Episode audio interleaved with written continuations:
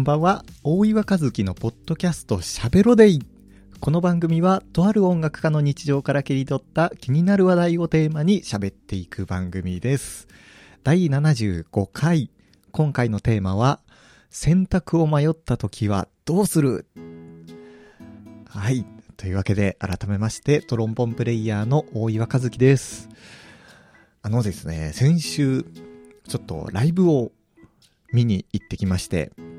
聞きに行ってきまして、えそれもですね、1日に2つのライブをはしごする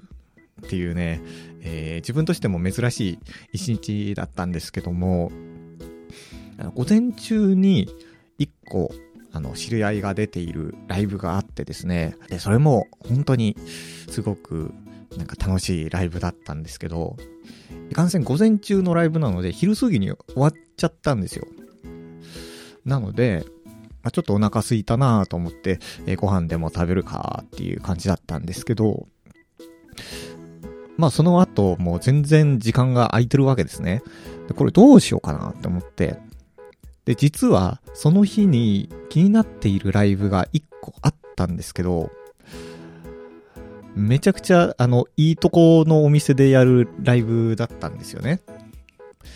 あの、ジャズやってる方なら知る人ぞ知るという感じのお店だと思うんですけど、コットンクラブっていうね、丸の内にある超高級ライブハウス、ライブクラブっていうのかな？なんか、あの、すごいいいとこのお店で、で、普通にね、飲み食いしてライブ見たら、1万円越すか越さないかぐらいのね、えーお金がかかるライブハウスなんですけど、なので、ちょっとね、まあ、手持ちのお金もなかったので、当日までこれ行こうかな、どうしようかな、みたいな風に、あのーちょっと悩んでたんですよ。でも、いろいろ考えて、これ行かなかったら、絶対後悔するなっていう風に思ってですね、これ、やっぱ聞いておけばよかったなって思うの、ちょっと嫌だなって思って、全然予約とかしてなかったんですけど、あの、その日の昼にお店に電話して、えー一人なんですけど、ちょっと夜の公演空いてますかっていう風に電話してですね、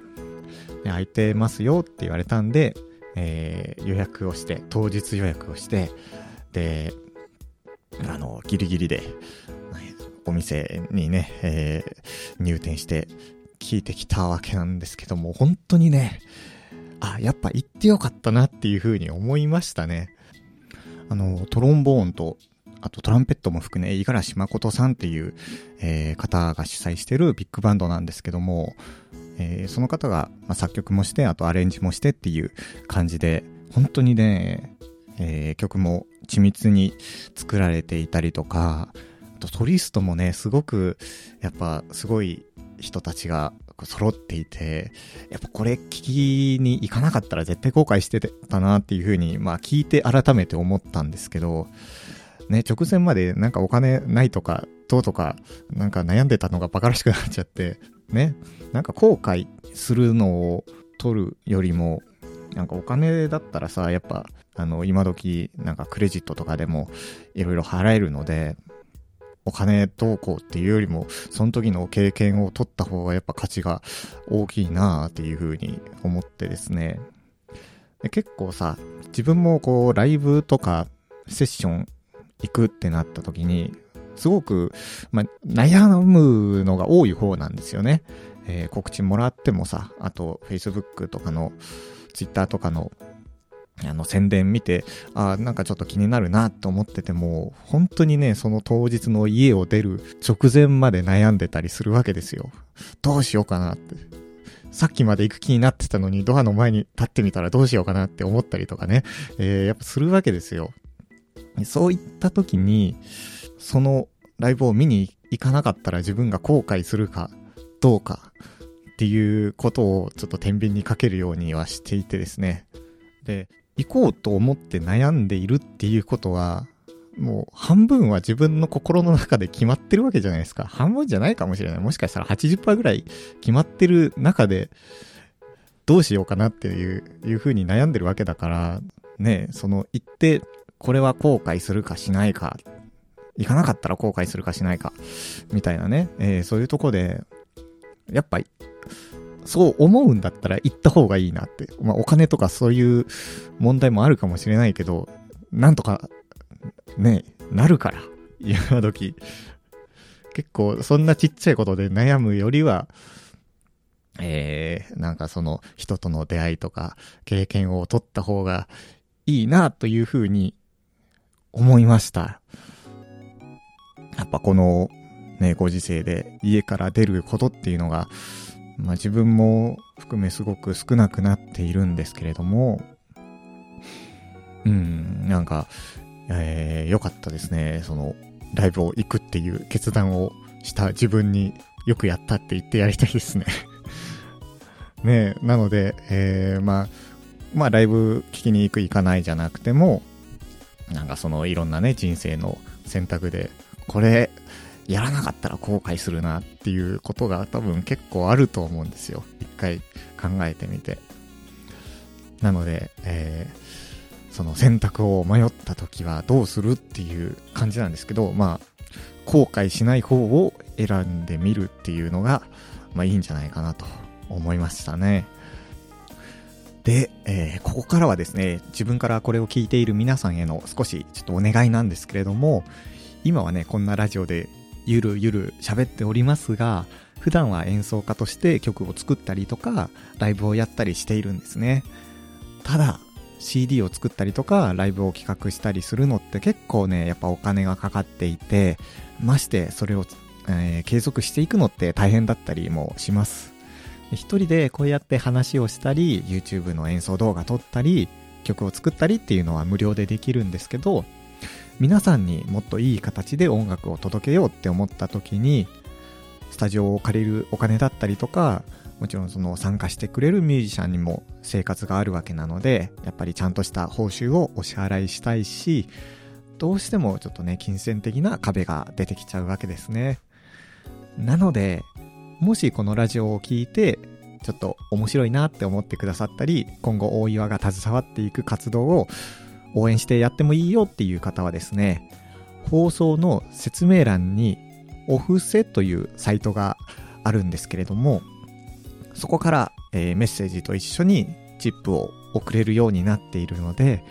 ぜひそこから感想いただけたら非常に活動の励みになって幸いです。あのー、今はですね、えー、ライブをやって皆さんに会えたらいいなっていうふうにも思ってるし、えー、CD を作ってそれを届けるね、なんかこうツアーとか旅もしてみたいんですよね。えまあ、今週はですね、あの、ちょっとゴスペルの、えピアノコード、ボイシングをちょっと勉強したりして、え曲作りをしているんですけれども、え皆さんもね、えよかったら協力してくれたら嬉しいです。感想はね、本当に何でもいいので、ラジオ面白かったですとか、えー、頑張ってくださいとかね、えー、本当に何でもいいので、いただけたらすごく嬉しいです。よろしくお願いします。この番組は各種ポッドキャストアプリや Spotify などのミュージックアプリでも放送をお聞きいただけます。アプリから番組登録をすることで最新のエピソードの通知や再生をする際の便利な機能が設定できるので、この番組で配信している内容が気になるという方はぜひ番組登録、フォローをお願いします。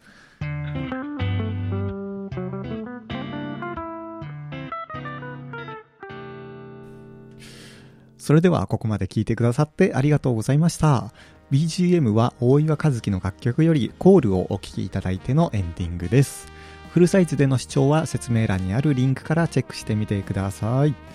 えー、というわけでですね、この1週間ぐらい、あの、YouTube で、末広がりずっていう、あの、ユニットのね、能とか狂言風の、えー、ネタをやっている芸人さんなんですけども、その、えー、まあ、チャンネルをもうずっと見ててですね、ちょっとハマっちゃって、で、なんか企画として、えー、本物の狂言師の方とこうコラボしてたりとかして、えー、そのネタでその伝統芸能をオマージュして、え、やってるっていうのがすごく面白いなっていう風に感じてですね、まあ、もちろん初めはそこが目的ではなかったとは思うんですけれどもなんかそういうのを通して自分みたいにねなんか全然脳とか狂言に、え、興味がなかった人にもこうなんか面白いものを興味をね、えー、そそるものを作ってるっていうのはすごくなんかいいなっていうふうに思って、でもすごく、まあ、ネタも面白いので、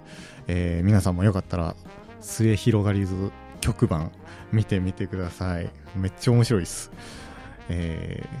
ー、まあ、こんな感じで、えー、このチャンネルではとある音楽家の日々の生活から感じたことについて、え、発信をしています。ご感想やトークテーマのリクエストなどがあれば、こちらも説明欄に記載のお便りフォームからぜひお気軽にメールを寄せください。では、また次回の放送でお会いしましょう。お相手は大岩和樹でした。良い1週間をお過ごしください。